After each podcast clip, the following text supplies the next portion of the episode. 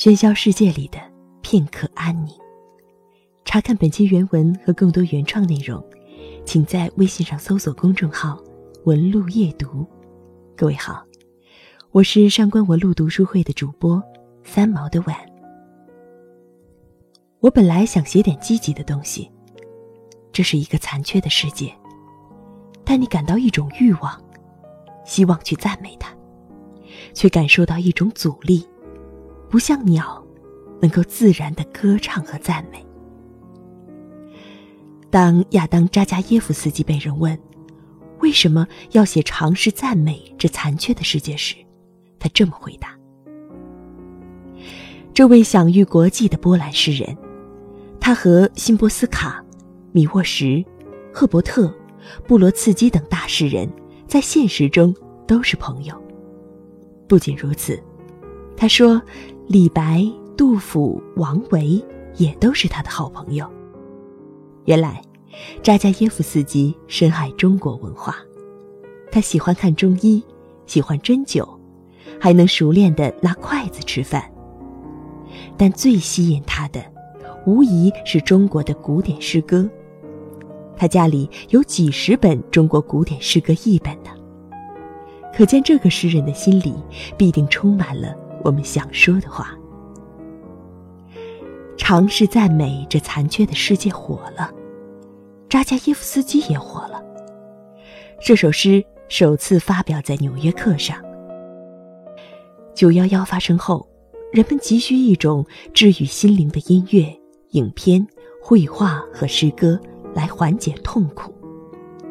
但为什么，为什么我们在痛苦时仍去赞美痛苦？并让大家好过了呢。让我们从诗歌中找到答案吧。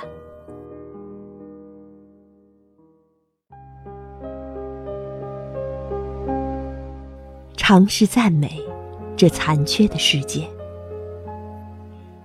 想想六月漫长的白天，还有野草莓，一滴滴红葡萄酒，有条理的爬满流亡者。废弃的家园的荨麻，你必须赞美这残缺的世界。你眺望时髦的游艇和轮船，其中一艘前面有漫长的旅程，别的，则有待盐味的遗忘等着他们。你见过难民走投无路，你听过刽子手快乐的歌唱。你应当赞美这残缺的世界。想想我们相聚的时刻，在一个白房间里，窗帘飘动。回忆那场音乐会，音乐闪烁。你在秋天的公园里拾橡果，树叶在大地的伤口上旋转，赞美这残缺的世界。和一只画眉掉下的灰色羽毛，和那游离、消失又重返的柔光。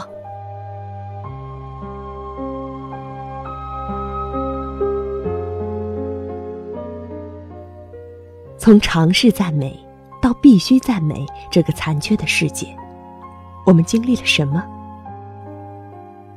尝试赞美的时候，我们首先试着去看沿途的风景，或者就单纯的看向天空，多蓝。想到有人无家可归，而我们至少还能租得起房子。想到田野的风光，和城市中我们能维持的消费，也不算差。这时候的我们，在比惨。看那些人比我们更惨，所以我们感谢，我们赞美。而到了必须赞美的时刻，我们既能看到那些悲惨，也能看到那些美好了。我们觉得惨，是因为我们见识过美好。为什么痛苦是人生最真实、最深刻的体验呢？因为它短暂、渺小。在生命中漫长的平淡和快乐之中，特别刺眼。痛苦之前，我们会有幸福；痛苦之后，我们依然会有幸福。所谓盐味儿的遗忘，是眼泪的咸味儿，我们终会记不得了。我们快乐的时刻是很平时的，看看四面白墙，看看风，在有节奏的吹动窗帘。狂欢的人群中，音乐穿梭，每个人都会记得那场音乐会的灯光。我们都逛过公园，盯着脚下的一片树叶，或者一块石头发呆。虽然我们可能看了很久，也记不清他们的样子，可这样，我们就觉得很平静了，就能感受到幸福。我们或多或少都曾失去过珍贵的东西，然后，那些东西成为记忆中闪闪发光的东西，还打上了柔光滤镜。这个世界在参与我们的人生中，从一开始就不完美，接着越来越残。但我们之所以有残缺感，是因为这个世界给过我们幸福的样子。这个世界是残缺的，但它值得赞美。